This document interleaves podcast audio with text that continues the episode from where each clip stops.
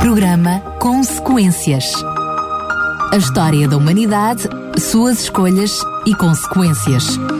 Com Daniel Galaio e Paulo Lima.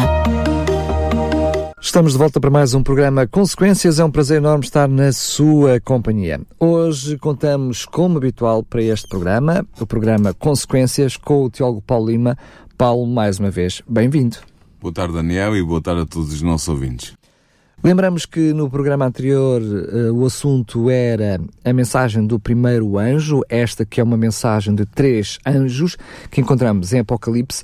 Isto é na sequência de a série de programas que estamos a fazer. Pode encontrar no site da rádio, em radiorcs.pt, no separador programas, e depois é só clicar em cima do programa Consequências. Lembramos que este programa tem como base o livro História da Esperança. Temos muitos livros para oferecer Pode entrar em contato connosco, o contacto é o 219 10 63 10, 219 10 63 10. Pode fazê-lo também por SMS, mensagem escrita, para o 933 912 912 e ainda no próprio site da rádio também tem a capa do livro História de Esperança, só clicar em cima e pedir o seu livro. É totalmente gratuito, teremos todo o prazer de o enviar gratuitamente. Agora sim, Paulo, uh, pedia-te então, por favor, de recapitular um pouquinho da primeira mensagem angélica antes de irmos à segunda. Uh, antes, primeiro, dizer que as três mensagens angélicas figuram, como tu disseste muito bem, na Bíblia, no Apocalipse, no capítulo 14, do versículo 6 ao versículo 13 do Apocalipse 14. Um, é, são simbólicos de movimentos ou de sucessivos movimentos eclesiais que tinham uma mensagem especial para proclamar ao povo de Deus na altura precisa em que eles aconteceram, e a primeira mensagem angélica é identificada na interpretação do Apocalipse com o um movimento que foi fundado, foi originado com Guilherme Miller, William Miller, um uh, agricultor uh, self-made man, ou seja, pessoa autodidata, que era batista, ele era da Igreja Batista, Uh, foi até licenciado como pregador leigo pelos responsáveis dessa igreja nos Estados Unidos da América e ele começou a partir, sensivelmente a partir de 1833, 31, 32, 33, começou a, a pregar uh, a iminente não, mas a próxima vinda de Jesus Cristo à Terra em glória e majestade para vir resgatar o seu povo. Ele começou sozinho, mas rapidamente ganhou aderência, Uh, houve vários aderentes à sua mensagem, muitos pastores, ou pelo menos, quando eu diria muitos, quer dizer, mais de, que são contabilizados pelo menos 200 pastores de várias denominações que aderiram à sua mensagem e que a propagaram e a espalharam nos Estados Unidos da América, do Norte e do Sul, Oeste e Oeste. E essa mensagem uh, foi, teve, tinha uma, inicialmente uma, uma orientação que era, estavam à espera que Jesus viesse no ano judaico que se compreendia entre 21 de março de 1843 e 21 de março de 1844. Uh, entretanto, no, enquanto essa mensagem, a primeira mensagem angélica que anunciou o Evangelho Eterno, a vinda do juízo de Deus, uh, e pede, Deus, pede, aos homens que uh, temam a Deus e lhe deem glória, por ele ser o Criador, essa primeira mensagem foi a, a primeira, digamos, o primeiro fogo do movimento milarita uh, até 1844. Até, na verdade, uh, é, como já disse, entre o 21 de março de 1843 e 21 de março de 1844. Uh, essa foi a primeira mensagem angélica. Agora, há uma segunda mensagem angélica que surge aqui, que eu posso ler o texto, é apenas um versículo. Uh, diz assim: E o outro anjo seguiu dizendo: Caiu, caiu Babilónia, aquela grande cidade, que a todas as nações deu a beber do vinho da ira da sua prostituição. Este é o conteúdo da segunda mensagem angélica uh, e ela tem sequência no próprio movimento Millerita, no movimento fundado por William Miller e secundado por muitas, muitas centenas, algumas centenas de pastores evangélicos de várias igrejas diferentes. Essa segunda mensagem entende-se porque as igrejas protestantes dos Estados Unidos da América, do tempo de Miller, e nomeadamente por volta de 1843, 1844, recusaram receber a mensagem angélica que os milaritas anunciavam. Rejeitaram o, que é, pode-se dizer, uma, uma luz celestial. Esta primeira mensagem angélica foi dada para separar a igreja, as igrejas cristãs da influência corruptora do mundo e para as tornar a trazer para uma fé mais pura, mais centrada na pessoa de Jesus e na sua iminente segunda vinda. Uh, mas as igrejas em geral inicialmente aceitaram bem. Miller pregava nas várias igrejas que o convidavam para, para a pregação. Os outros pastores das outras igrejas que juntaram Miller faziam a mesma coisa. Portanto, era um movimento interdenominacional.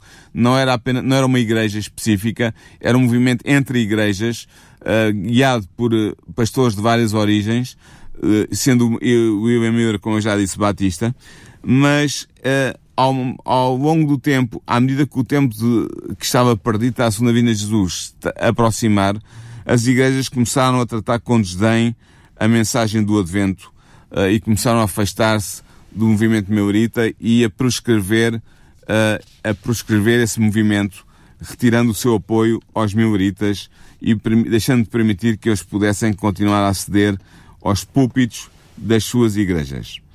Uh, e foi então, é nessa altura, que o primeiro anjo do movimento meurita uh, vai ser seguido por este segundo anjo, que, como eu já disse, proclama caiu, caiu Babilónia, aquela grande cidade que a todas as nações deu beber do vinho da ira da sua prostituição.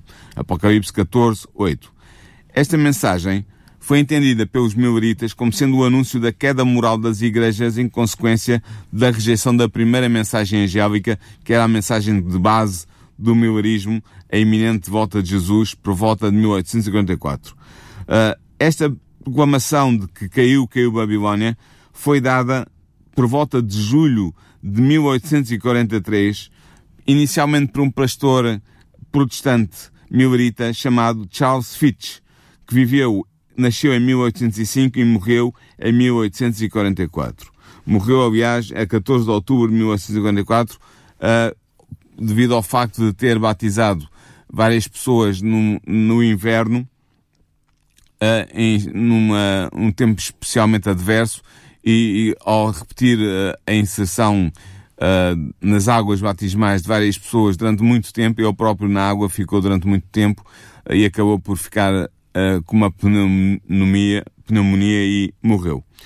Mas este homem, com um sermão inicialmente que depois foi reproduzido pelos, pelos jornais miloritas daquela época, que eram vários e muitos, esta mensagem foi dada, como eu disse, em julho de 1843 e começou a espalhar-se entre as hostes mileritas, levando a que cerca de 50 mil mileritas abandonassem as suas igrejas uh, e se dedicassem apenas ao movimento fundado por, por Miller. Mas há uma razão para isto. É que as igrejas tinham começado a perseguir os mileritas antes do Charles Fitch ter anunciado esta mensagem, apelando à separação dos mileritas das igrejas caídas, como eles diziam, uh, os mileritas tinham sido começado a ser perseguidos pelas várias igrejas, era-lhes proibido falar sobre a sua crença na segunda vinda de Jesus, muitos eram postos entre a espada e a parede, terem que escolher entre serem mileritas e serem batistas, ou serem metodistas, ou serem luteranos, ou serem episcopais, ou serem uh, um, presbiterianos. E, portanto, começou a haver uma pressão muito forte sobre os mileritas nas suas igrejas de origem. Uh, e quando esta proclamação foi feita, já havia forte perseguição aos mileritas nos Estados Unidos da América. De maneira que uh, ela foi muito, esta, esta mensagem de Fitch, Charles Fitch, foi recebida como uma libertação por parte de muitos mileritas e houve realmente muitos que saíram das suas igrejas, apesar do próprio Guilherme Miller não, não, não estar de acordo com essa posição, mas uh, a posição já tinha tomado uma vida própria e eu não posso fazer nada para obstar.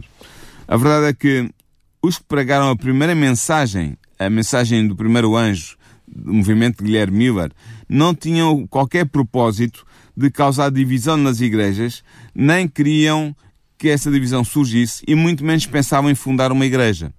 O millerismo não era uma igreja, era um movimento inter-igrejas, interdenominacional. Aliás, até havia uma. Hum como é que eu ia dizer, uma intenção uh, clara de que não queriam mesmo ser igreja. Ou seja, uh, não era apenas não ter vontade de, de, se constituírem como igreja. Eles não sabiam que não era esse o propósito, Exatamente. não queriam de todo. Isso é? mesmo. Ora, durante algum tempo, muitas igrejas receberam, como eu já disse, bem o trabalho de Miller e dos Milleritas. Porquê? Porque eles atraíam muita gente para o Evangelho. Havia muitas conversões de pessoas que antes não tinham qualquer interesse na religião e essas conversões iam juntar-se, aderir às várias igrejas protestantes onde Miller e os seus amigos e colegas de movimento uh, pregavam. Mas, uh, embora tenham recebido bem uh, inicialmente o Millerismo, a verdade é que houve, à medida que ele avançava e se aproximava o tempo do, da, da prevista vinda de Jesus, muitas, muitas igrejas começaram a posicionar-se contra a mensagem do Advento, desejando eliminar qualquer exame desse assunto dentro das suas, das suas portas, das suas, do seu púlpito. E assim, aqueles que tinham aceitado a doutrina miurita foram colocados numa posição de grande provação e perplexidade. Estas pessoas amavam as suas igrejas e não queriam separar-se delas. Mas ao serem ridicularizados e oprimidos, não tendo o privilégio de falar da sua esperança sobre a segunda vinda, ou de assistir às pregações sobre a vinda do Senhor que, era realizada, que eram realizadas normalmente aos domingos à tarde pelo movimento Meurita, muitos cristãos finalmente foram obrigados a saírem das igrejas, como eu já disse ainda há pouco. Hum, ora, estes mileritas vendo que as igrejas rejeitavam o testemunho da palavra de Deus, não podiam considerar, continuar a considerá-las como constituindo a Igreja de Cristo, a coluna e a firmeza da verdade, como diz 1 Timóteo 3,15. E, portanto, quando a mensagem caiu, caiu em Babilónia, de Apocalipse 14, 8, começou a ser anunciada, estes mileritas, de todas as denominações possíveis que tu possas imaginar, sentiram-se justificados em separarem-se das suas antigas igrejas. Só que o ano, o tal ano judaico de 21 de março de 1853 a 21 de março de 1854 passou e não foi testemunha da segunda vinda de Jesus. Uh, os que pela fé tinham aguardado o aparecimento de Jesus por esta data ficaram durante algum tempo envoltos em dúvidas e em perplexidade. Mas, apesar do seu desapontamento, muitos continuaram a estudar as Escrituras, examinando de novo as provas da sua fé e estudando cuidadosamente as profecias de Daniel e de Apocalipse para obterem mais luz. Além disso, havia sinais que não poderiam ser mal compreendidos e que apontavam para a vinda de Cristo, como estando próximo. Estes sinais tinham sido, em 1755, o grande tumor terra de Lisboa, uh, previsto por Cristo no seu sermão uh, escatológico de Mateus 24, tinha sido o, ano, o dia escuro e a noite escura de 1780 e tinha sido a queda das, das, das estrelas cadentes, das Leónidas, uma, uma, uma queda absolutamente espetacular, segundo as pessoas que testemunharam esse, esse fenómeno, em 1833. Portanto, esta sucessão de sinais perdidos por Cristo uh, no seu sermão de Mateus 24 um, chamaram a atenção dos mileritas e de outros estudiosos para a proximidade da vinda de Jesus. E, portanto, embora os crentes mileritas não conseguissem explicar o seu desapontamento inicial, ainda assim estavam seguros de que Deus os tinha guiado nesta experiência passada e que o movimento milerita era um movimento inspirado pelo Espírito Santo de Deus. Esta fé de milerita foi grandemente fortalecida pela aplicação direta e poderosa das passagens que se referiam a um tempo de demora na vinda de Jesus. Já em 1842, o Espírito Santo tinha levado Carlos Fitch, Charles Fitch, a preparar um mapa profético, que apresentava as, as principais datas cronológicas das profecias e um, um, esquema geral da realização das profecias que os a, avançavam e referiam.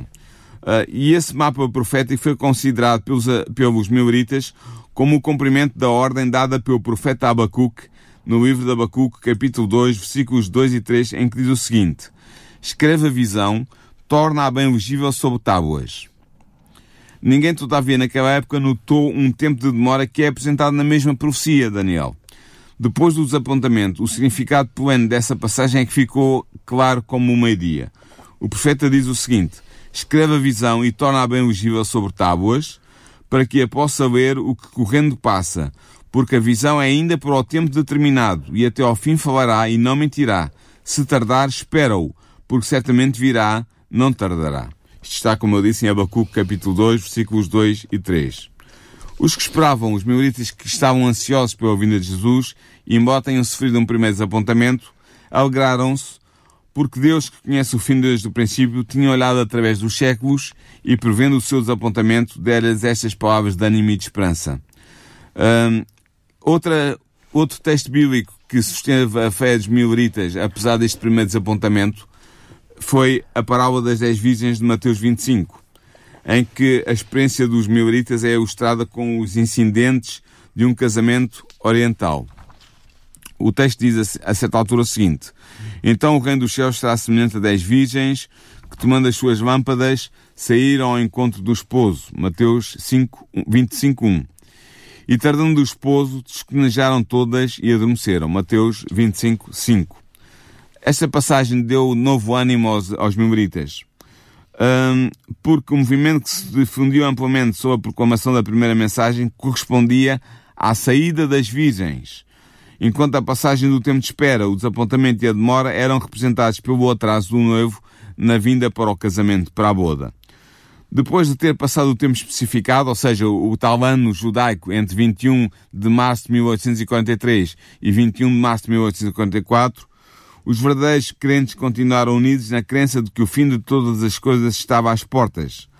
Mas rapidamente se tornou evidente que eles estavam a perder em certa medida o seu zelo e a sua devoção e a cair no estado simbolizado na parábola pelo sono das virgens durante o tempo de demora do noivo, ou seja, do, do tempo de demora da segunda vinda de Jesus. Esta pregação da primeira mensagem, em 1843, uh, eh, teve um efeito poderoso. Os que participaram desse movimento estavam em harmonia, os seus corações estavam cheios de amor uns para com os outros e para com Jesus, a quem esperavam contemplar muito em breve. Uma só fé e uma só bendita esperança ergueram-nos acima do controle de qualquer influência humana e revelaram-se uma proteção contra os ataques de Satanás que procurava destruir a sua, a sua fé. E aqui nós passamos do capítulo 52, uh, perdão, do capítulo 51 do livro História da Esperança para o capítulo 52 que tem por título O Clamor da Meia-Noite. Uh, e este título é baseado na passagem de Mateus 25, versículos 5, 6 e 7, em que diz o seguinte: E tratando o esposo, tosquenejaram todas e adormeceram, mas à meia-noite ouviu-se um clamor. Aí vem o esposo, saí-lhe ao encontro. Então todas aquelas virgens se levantaram e prepararam as suas lâmpadas. Ou seja, na parábola havia um momento de espera pelo noivo, um atraso na vinda do noivo, que era o que os mileritas estavam a viver, mas depois há um clamor quando o noivo se aproxima eh, e é chamado, as virgens que, representam, que representavam a igreja, são chamadas a acordar e a irem ao encontro do noivo que vinha ao encontro delas. E realmente, no verão de 1844, os adventistas descobriram o engano na sua anterior contagem dos períodos proféticos e chegaram a uma posição correta. Tinha-se pensado que os 2300 dias de Daniel 8.14, que conforme todos queriam chegariam até ao segundo advento de Cristo, terminaria na primavera de 1844. Mas agora perceberam que não era assim, que o tempo previsto pela profecia de Daniel 8.14 se estendia até o outono de 1854. Mais precisamente, até ao dia 22 de outubro de 1854, uh, eh, devido a um cálculo que foi feito algo, é um pouco complicado de explicar em pouco tempo, mas tem a ver com uh, o facto de o juízo investigativo, o juízo, a segunda vinda de Jesus ser correspondida tipologicamente pelo, pelo o, o, o, o dia das expiações do calendário judaico.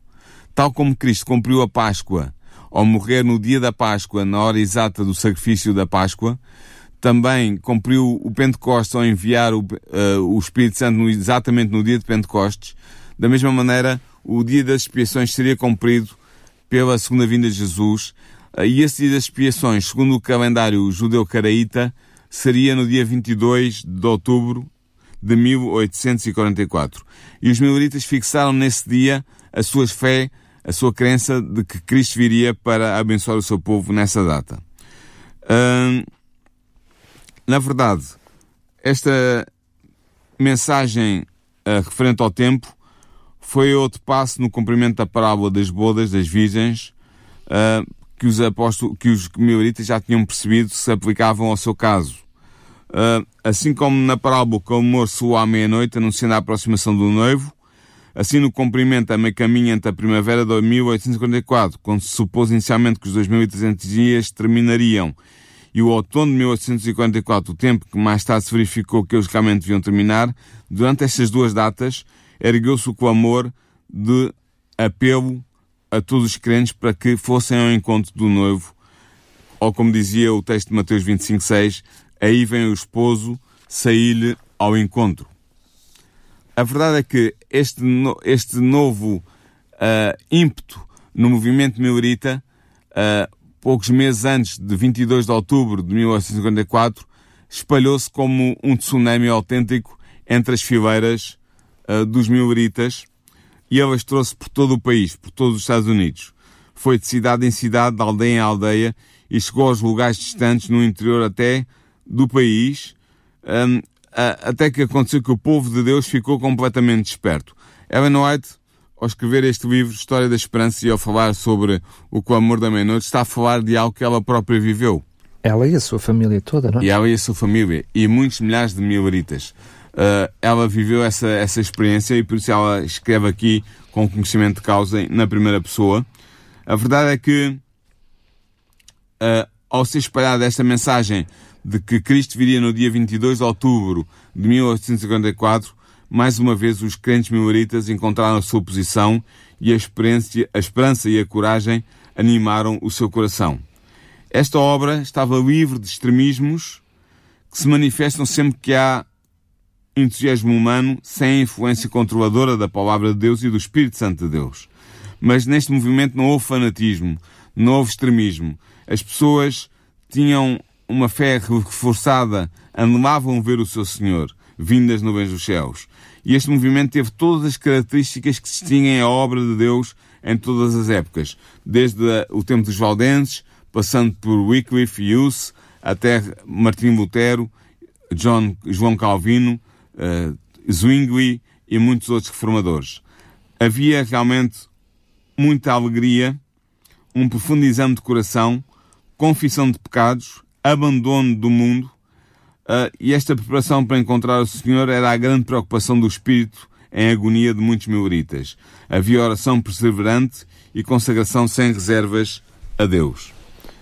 Uh, é interessante ver que este clamor da meia-noite, como ficou conhecido esta fase final do movimento milerita, não era tanto baseado em argumentação, embora houvesse argumentos bíblicos sólidos para apoiar uh, as conclusões a que tinham chegado os mileritas, entretanto, mas ele era impelido com um impulso do espírito que movia a alma, movia as almas crentes a aceitarem este movimento e a prepararem-se um, para a segunda vinda de Jesus.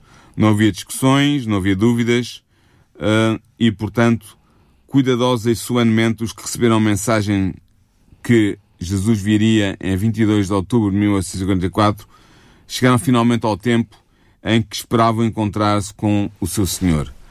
À medida que o tempo se foi aproximando, os mileritas desencadearam uma barragem autêntica de publicações, vários jornais, havia várias, algumas dezenas de jornais mileritas em todo o país, em todos os Estados Unidos, publicaram, publicaram, publicaram, espalharam literatura por todo o país, as campanhas evangelísticas foram reforçadas, um, as, as reuniões campais que os mileritas organizavam com grandes tendas que acolhiam às vezes até 5 mil pessoas de uma vez, foram repetidos. Tudo foi, foi, foi posto em ação para avisar o povo de que Jesus estava prestes a chegar. Estes mileritas começaram então a preparar-se interiormente. Sentiam que era o seu primeiro dever, cada manhã, obter a certeza de estarem aceitos por Deus.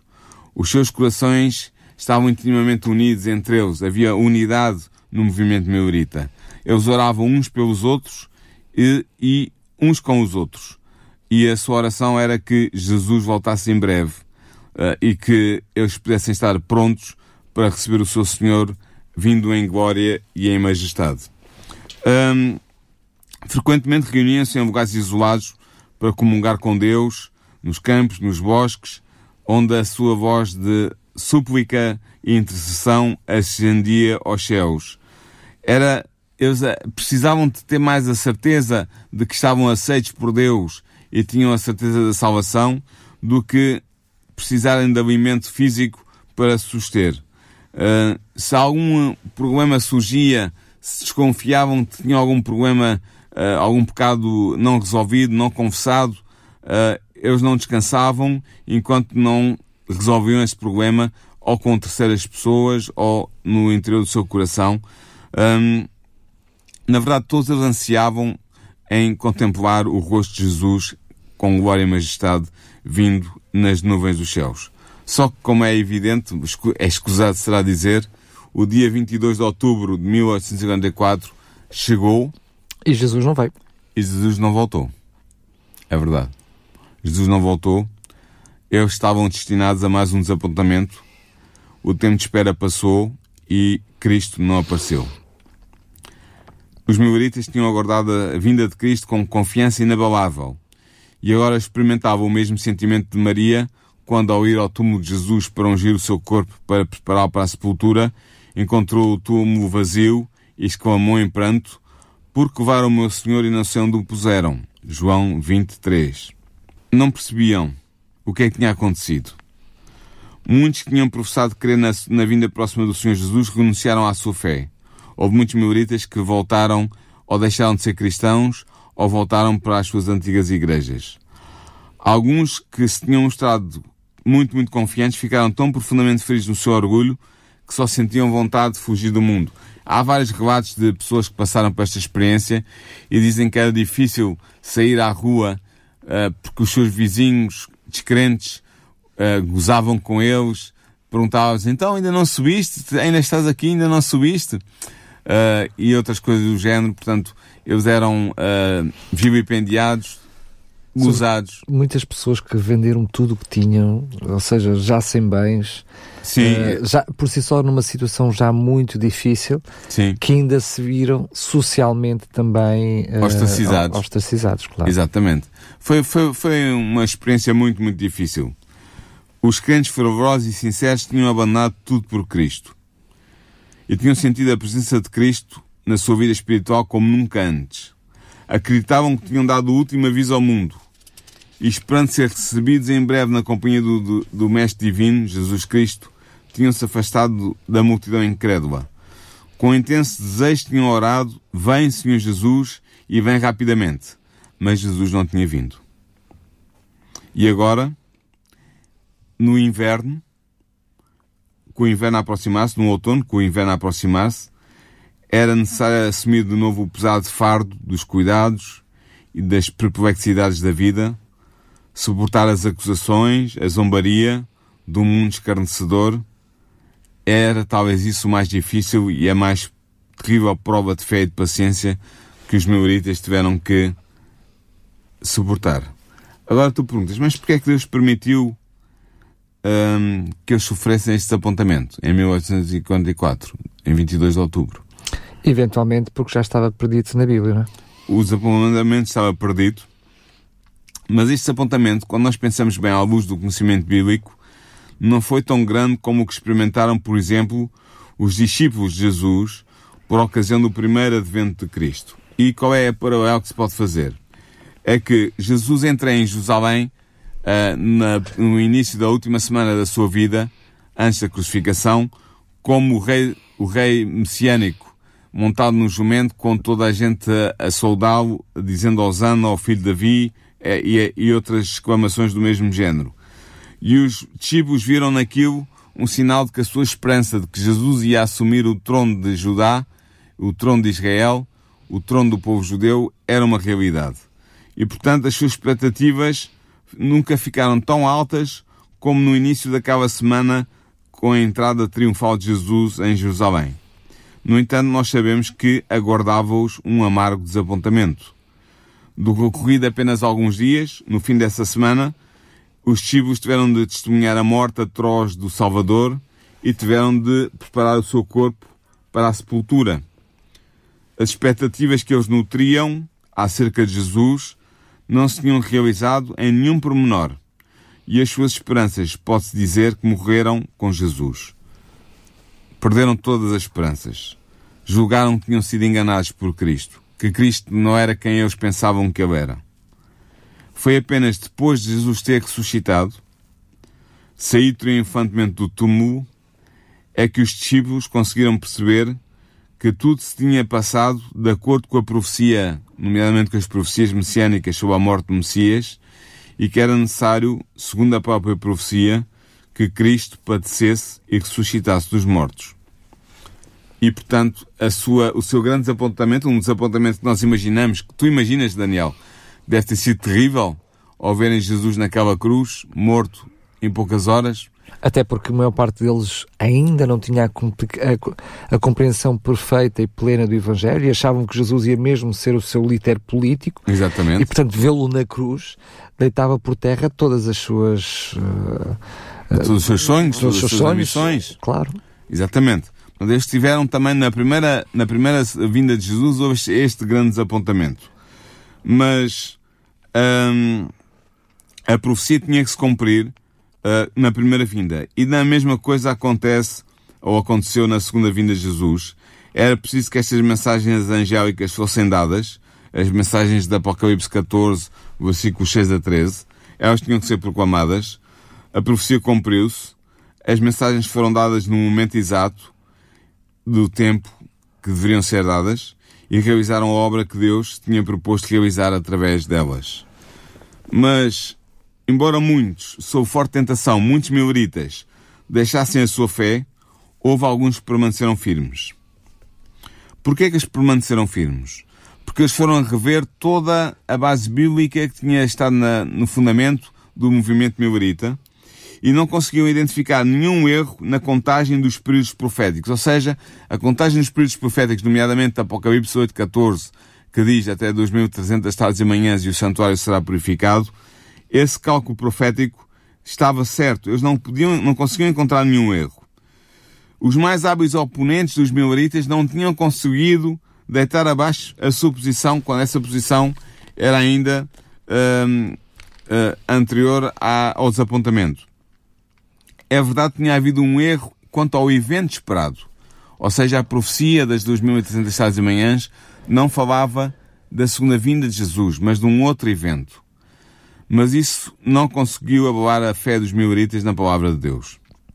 Deus não abandonou o seu povo, o seu espírito continuou junto daqueles que não tinham negado precipitadamente a luz que tinham recebido. E houve aqui um momento de espera. Houve um compasso de espera. Com os mileritas pós-desapontamento, houve muitos que se organizaram na chamada Conferência de Albany, a maioria deles, chegaram à conclusão, erradamente, que os cálculos que eles tinham feito estavam errados, mas, mas sem base bíblica para afirmar esse erro. E houve uma minoria de, de mileritas que aceitaram que os cálculos estavam corretos, mas que era preciso mais luz sobre o evento que estava perdido em, Daniel 8.14. E, portanto, a única atitude segura que este pequeno remanescente poderia ter era acalentar a luz que já tinham recebido de Deus, apegar-se firmemente às suas promessas, às promessas divinas, e continuar a pesquisar as Escrituras, esperando e vigiando pacientemente a fim de receber mais luz. E realmente eles receberam mais luz. Na verdade, logo no dia a seguir ao desapontamento, no dia 23 de outubro de 1844, foi recebida, foram recebidas da parte do Espírito de Deus indicações que explicavam o desapontamento e que mostravam que uh, a purificação do santuário de que fala a Daniel 8.14 não era a segunda vinda de Jesus à Terra para purificar a Terra pelo fogo, mas era a purificação de um santuário que existe no céu, obra que Cristo começou em 1854 a 22 de outubro. Mas isso, Daniel, nós Falaremos iremos abordar no próximo, no próximo programa. Muito bem, quero lembrar que este e os programas anteriores estarão disponíveis em podcast em radiorcs.pt. Poderá ouvir os programas anteriores, fazer o download, enfim, são totalmente gratuitos, eh, totalmente livres. Pode até ouvir depois quando quiser, no seu telemóvel, no seu computador, como bem entender. Relembro também que estamos a oferecer o livro História de Esperança, que está a servir enfim, de guia de orientação para o programa que estamos a fazer, sendo que uh, o que está mesmo como base deste programa é o texto bíblico. Já sabe, História de Esperança, entre em contato connosco, é o 219 10 63 10, 219 10 63 10. Não tem nada que enganar, é totalmente gratuito. Se quiser passar pelas instalações da, da rádio, pode fazê-lo. Teremos todo o privilégio e o gosto em lhe oferecer um, um destes exemplares. Ou se quiser, se for mais simples, por mensagem, por SMS, é o 933 912 912. Repito, 933 912 912. Agora sim, Paulo, quero mais uma vez agradecer-te por este programa. Marcamos encontro para o próximo. Até para a semana então, Daniel. Programa Consequências. A história da humanidade, suas escolhas e consequências. Com Daniel Galaio e Paulo Lima.